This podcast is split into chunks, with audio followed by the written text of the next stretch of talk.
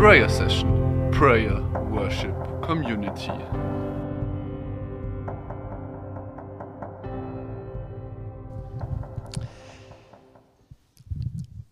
Ja, ich darf das zurückgeben. Für mich ist es ein Privileg, für euch heute sprechen zu dürfen. Vor so vielen jungen Menschen. Ich freue mich sehr, mit euch über ein Thema zu sprechen, nämlich was das Ziel unseres Lebens ist. Was ist das Ziel unseres Lebens? Wie könnten wir dieser Frage näher kommen? Wo könnten wir das suchen? Erfahrene Prayer Session Besucher wissen das. Man greift in die Handtasche oder in die App und sucht in Bibel, jawohl, genau. Also da steht es sogar ziemlich wörtlich drin. Das Ziel vor Augen jage ich dem Siegespreis, den, der himmlischen Berufung Gottes in Christus Jesus. Steht im Philipperbrief 3,14. Also dem himmlischen Siegespreis Jesus Christus. Also, ist eine Möglichkeit, in die Bibel zu schauen, die ihr alle in eurer Hosentasche oder in eurer Handtasche habt oder auf der App. Es gibt noch eine andere Möglichkeit. Man könnte sagen, ein zweites Buch, das damit auch zusammenhängt. Unsere Kirche, die ihr jedes Mal befüllt und überflutet, was mich sehr freut, ist auch noch vollgestopft mit ihnen, nämlich mit Statuen von den Heiligen. Manche stammen aus biblischer Zeit, Maria, Josef, aber auch über die Jahrhunderte. Da hinten haben wir über die ganzen Jahrhunderte verteilt den Johannes den Täufer, dann den Patron unserer Kirche, den Erzengel Michael. Das ist wahrscheinlich auch der Grund, warum einer aus dem Team oder manche aus dem Team so heißen und weiß es nicht.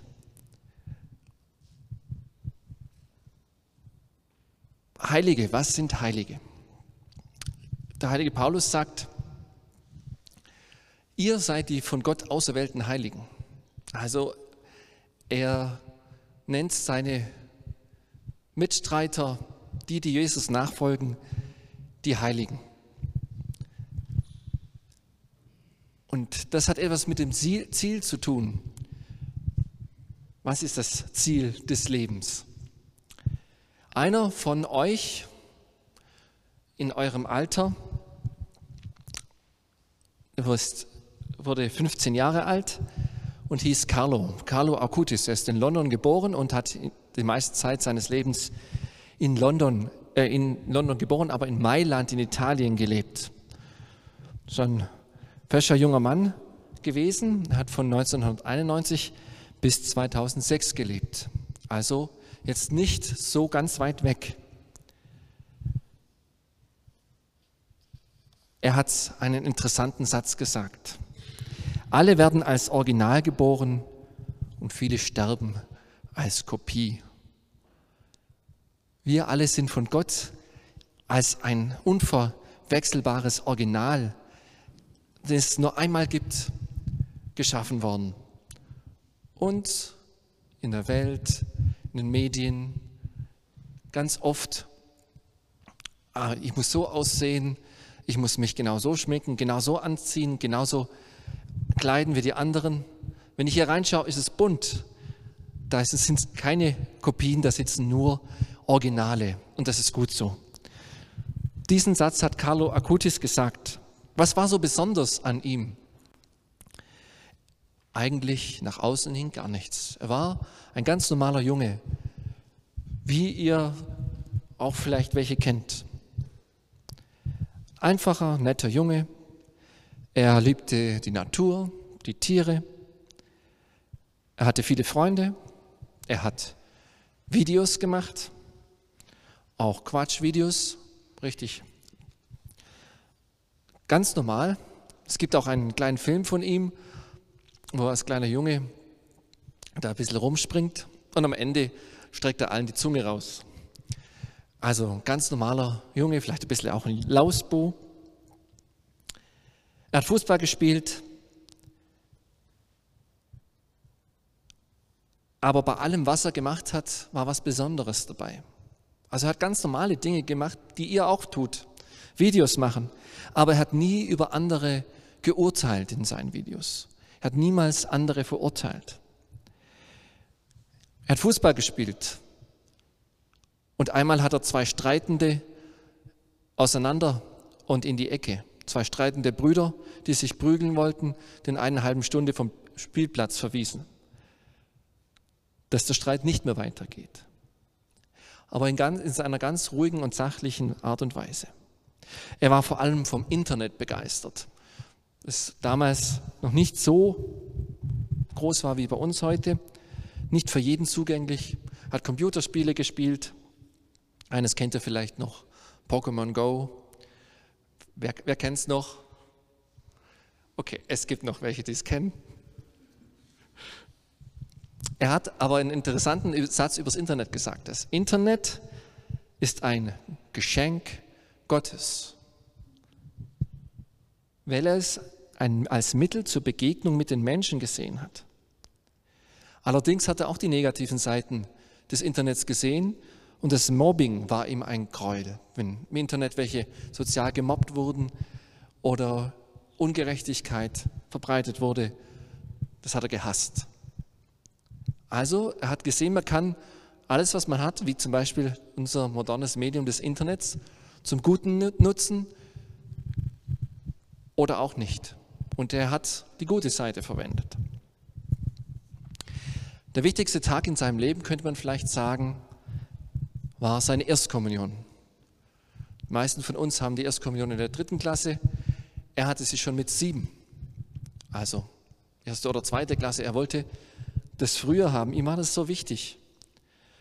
Und seitdem ist er schon als kleiner Junge jeden Tag in den Gottesdienst gegangen, morgens früh,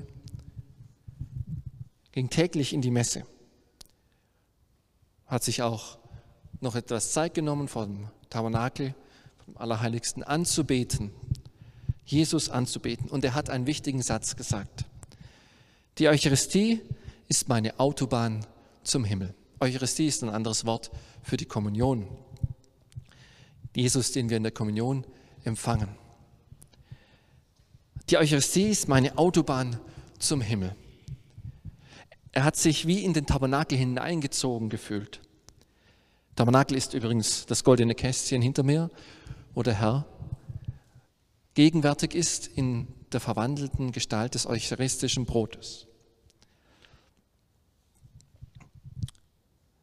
Er hat auch gesagt, wir haben mehr Glück als die Menschen, die zur Zeit von Jesus gelebt haben, man braucht nur in die Kirche zu gehen und schon konnte, könnte man Jesus treffen. Er hatte eine ganz innige Beziehung zu Jesus. Noch einen interessanten Satz von ihm. An der Sonne Italiens wird man braun, vor Jesus wird man heilig.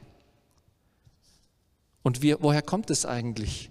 Wo, woher kommt es? Seine Eltern, interessanterweise, waren überhaupt nicht besonders gläubig.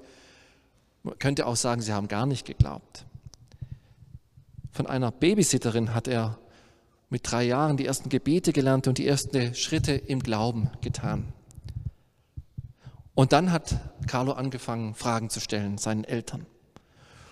Und könnt ihr euch vorstellen, die war ziemlich geschockt, als sie Fragen über den Glauben bekommen hat, die sie gar nicht be beantworten konnte. Und der Pfarrer hat ihr einen klugen Rat gegeben, hat gesagt, ja, beschäftigen Sie sich selber mit dem Glauben. Und so ist sie durch ihren Sohn zum Glauben gekommen. Also nicht, wie man es vielleicht häufiger bei uns kennt, dass die Eltern den Glauben an die Kinder weitergeben. Der Dreijährige und Aufwachsende, der hat seine Mutter zum Glauben gebracht. Sie hat sich darin vertieft und hat den Glauben für sich entdeckt.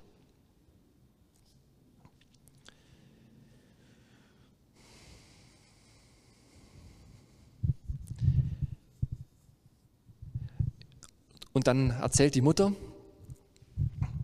gibt im Internet, kleiner Spoiler, auch ein nettes Video über ihn, wo seine Mutter spricht. Die lebt natürlich noch. Im Urlaub hat er immer gefragt, wo er die nächste, in die nächste Messe gehen kann. Und sie sollten das Hotel dort wählen, wo es möglichst nah an einer Kirche war, dass er morgens in die Messe gehen konnte und ministrieren konnte. Das war eines. Und dann eine andere Sache, die man gar nicht so arg mitbekommen hat, war, dass er das wenige, das er hatte, mit Obdachlosen geteilt hat. Mal sein Abendessen vor der Tür in Mailand, in der Stadt, gab es immer wieder Obdachlose auch vor seiner Tür. Hat sein Taschengeld verwendet, um Thermosflaschen, Schlafsäcke zu kaufen, um sie mit den Obdachlosen zu teilen. Dann ganz interessant, ein Hausangestellter. Die Familie war eher betucht. Die hatten also einen Hausangestellten, einen Hausdiener und der aus Indien stammte und der war eigentlich Hindu. Und der hat ihn, Carlo hat ihn von Jesus erzählt und hat ihn mit Respekt behandelt. Und er hat gesagt, das ist ja gar nicht gewohnt gewesen. Aber dieser kleine Junge hat mich mit Respekt behandelt. Und es ging so weit, dass dieser Hausdiener sich vom Hinduismus zum Christentum bekehrt hat und sich taufen hat lassen. Durch diesen kleinen Jungen, der jünger war, wie wir alle, die hier sind. Und dann, seine große Leidenschaft war ja Jesus in der Eucharistie und da hat er etwas entdeckt, eucharistische Wunder. Hat gegoogelt und hat über 140 eucharistische Wunder zusammengestellt. Denn er wollte seine Leidenschaft, die Liebe zu Jesus in der Eucharistie mit anderen, vor allem mit seinen Gleichaltrigen teilen und hat da über das Internet was zusammengestellt. Was ist ein eucharistisches Wunder? Wir glauben, dass Jesus gegenwärtig ist, dass sich bei der Wandlung Brot und Wein in den Leib und das Blut Christi verwandelt.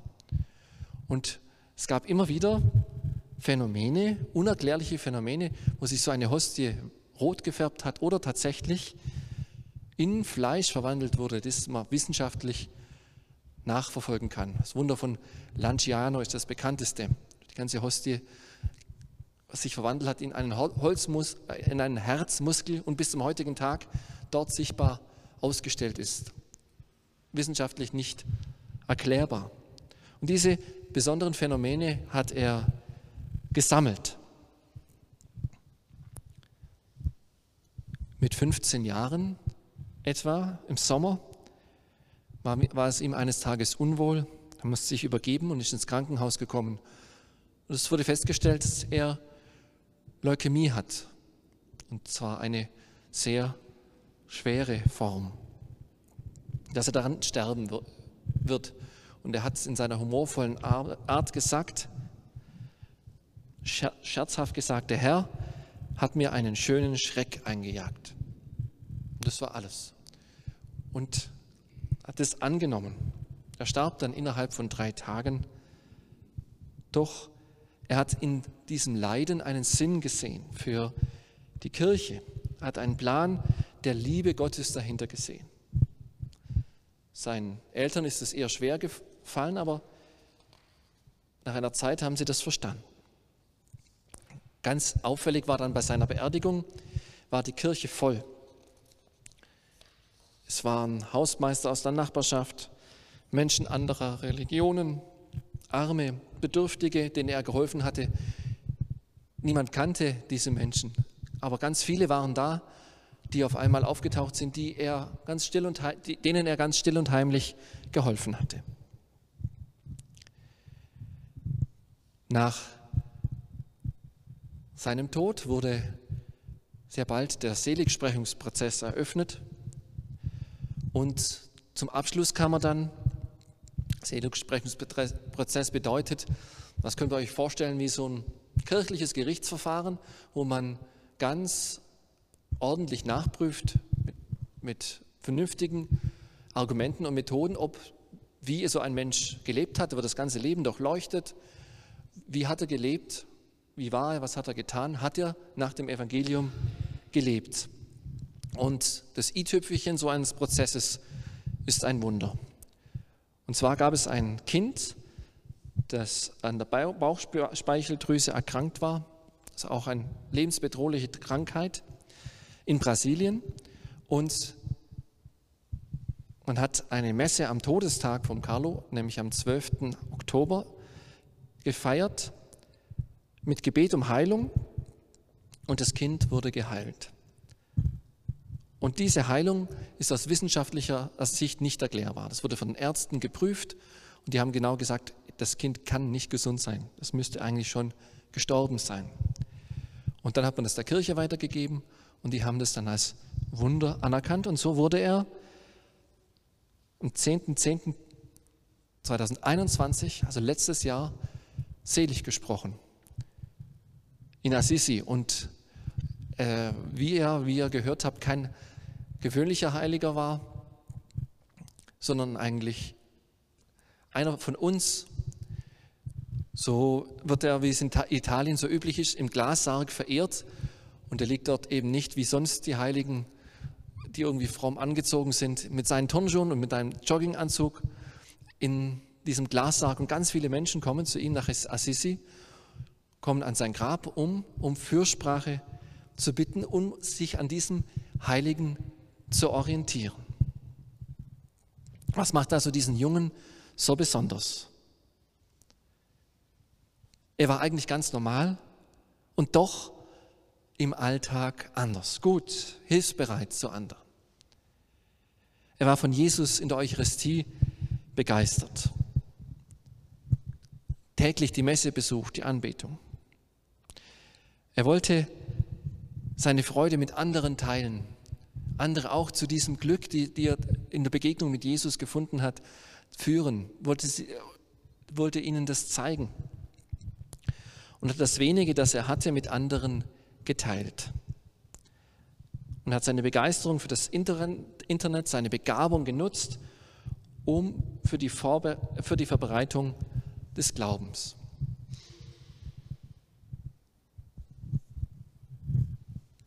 Was ist das Ziel des Lebens. Carlo hat es für sich beantwortet.